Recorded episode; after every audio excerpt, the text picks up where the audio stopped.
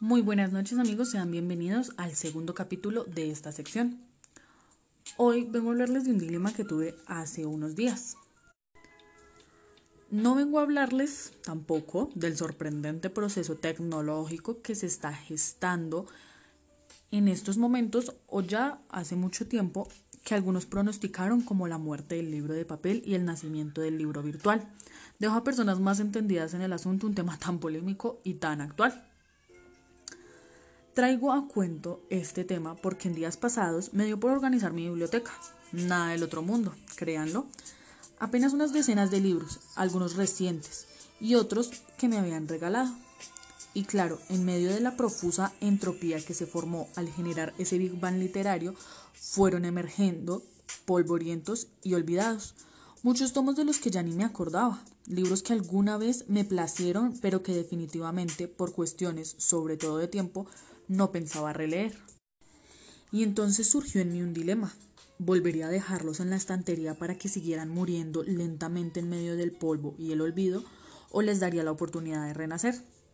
Cuando era más pequeña, mis padres me enseñaron con profunda ternura que nunca debía botar sin más ni un pedazo de pan a la basura y que pues por algún motivo debía desecharlo, tenía que hacerlo con un rito especial. Tomar el pedazo de pan, humedecerlo en agua y darle gracias a Dios por ese alimento y solamente después enviarlo al tacho de basura. Esta dulce costumbre que repetí muchas veces con mis padres y con la cual ellos probablemente trataron de enseñarme el valor de los alimentos que Dios pone en nuestra mesa, se grabó indeleblemente en mi alma y por ese atavismo de los hábitos que aprendemos en nuestra niñez, aún la conservo. Algo similar a lo que me sucede con el pan me ocurre cuando debo prescindir de algún libro. Imposible botarlo al tacho de la basura, imposible llevarlo a la funda de reciclaje. Un libro es para mí algo demasiado precioso, algo entrañable que no debe tener por ningún motivo una muerte afrentosa. Y es que todos los libros, aun los más olvidados, tienen algo de valor. Este porque nos trae recuerdos, ese otro porque contiene algunos pasajes agradables, aquel porque es de un reconocido autor y el de más allá porque lleva el autógrafo de un amigo. Con el tiempo he podido constatar la sabiduría de la respuesta que me dio una bibliotecaria cuando yo, un adolescente que acudía semanalmente a retirar con mi carnet de libros de una biblioteca, le pregunté con gran ingenuidad ¿Usted cree que este libro lo puedo leer yo? A lo que ella me contestó con profunda sabiduría No hay libro malo. Era estudiante de colegio en esa época, un colegio de monjas. Yo me refería, por supuesto, a si el libro aquel no contenía algún material pecaminoso o perjudicial para mi alma. ¿Cómo cambian las cosas? En la actualidad, el detalle pecaminoso formaría más bien parte del atractivo de la obra. Pero sí, la bibliotecaria que ya tenía razón, no hay libro malo.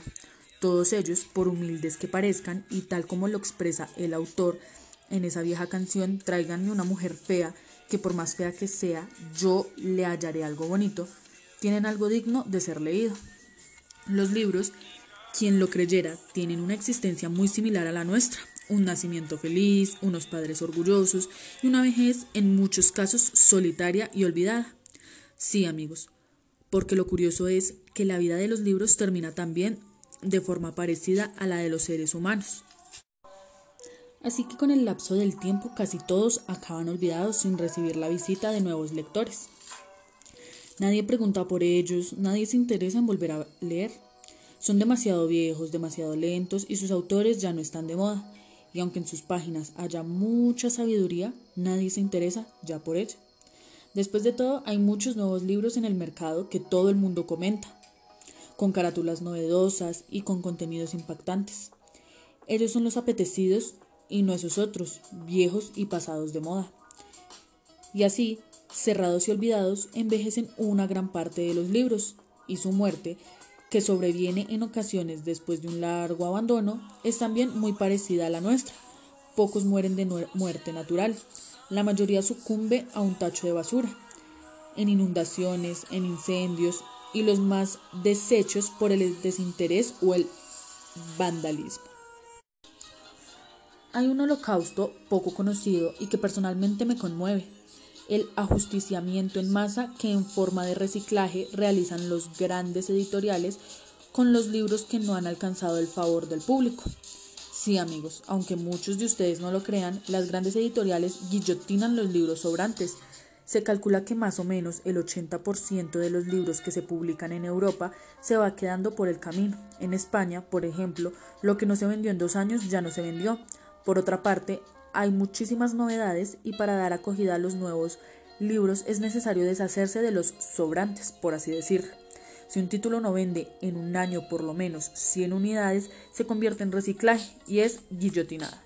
Venderse o morir es, pues, el predicamento de todo libro una vez que sale de la imprenta. En Colombia, afortunadamente, y debido tal vez a nuestro bendito subdesarrollo, no somos tan radicales. Acá un libro puede sobrevivir 10 o más años a pesar de su escasa demanda. Gracias a Dios, amigos, esta historia no termina como la de los libros sobrantes de las grandes editoriales. Quiero contarles que cuando terminé de organizar mi biblioteca, ninguno de mis amados libros se fue al reciclaje. Con infinito amor puse en manos amigas aquellas de los que decidí desprenderme. Sé que esas personas los tratarán bien y que disfrutarán su lectura. Y en esa maravillosa simbiosis que forman el lector y el libro, los dos saldrán mutuamente beneficiados. El libro, por la oportunidad renovada de volver a la vida, cada vez que un lector recorra de nuevo sus páginas, y el lector por el placer y la sabiduría que encontrará al paso de cada una de ellas. Porque como bien lo expresó Jorge Luis Borges, que otros se jacten de las páginas que han escrito. A mí me enorgullecen las que he leído. Muchas gracias y nos estaremos viendo en el tercer capítulo.